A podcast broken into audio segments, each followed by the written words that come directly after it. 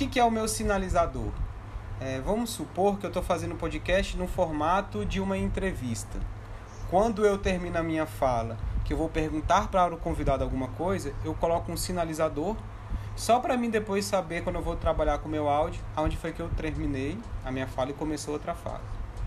É, precisa adicionar sinalizadores? Não. Se você faz um podcast, uma gravação contínua, só você, não precisa colocar sinalizador. Ah, gravei meu podcast, né? Ah, qual é a recomendação, pessoal? o, o microfone do celular ele é extremamente sensível na, na, na recepção do áudio.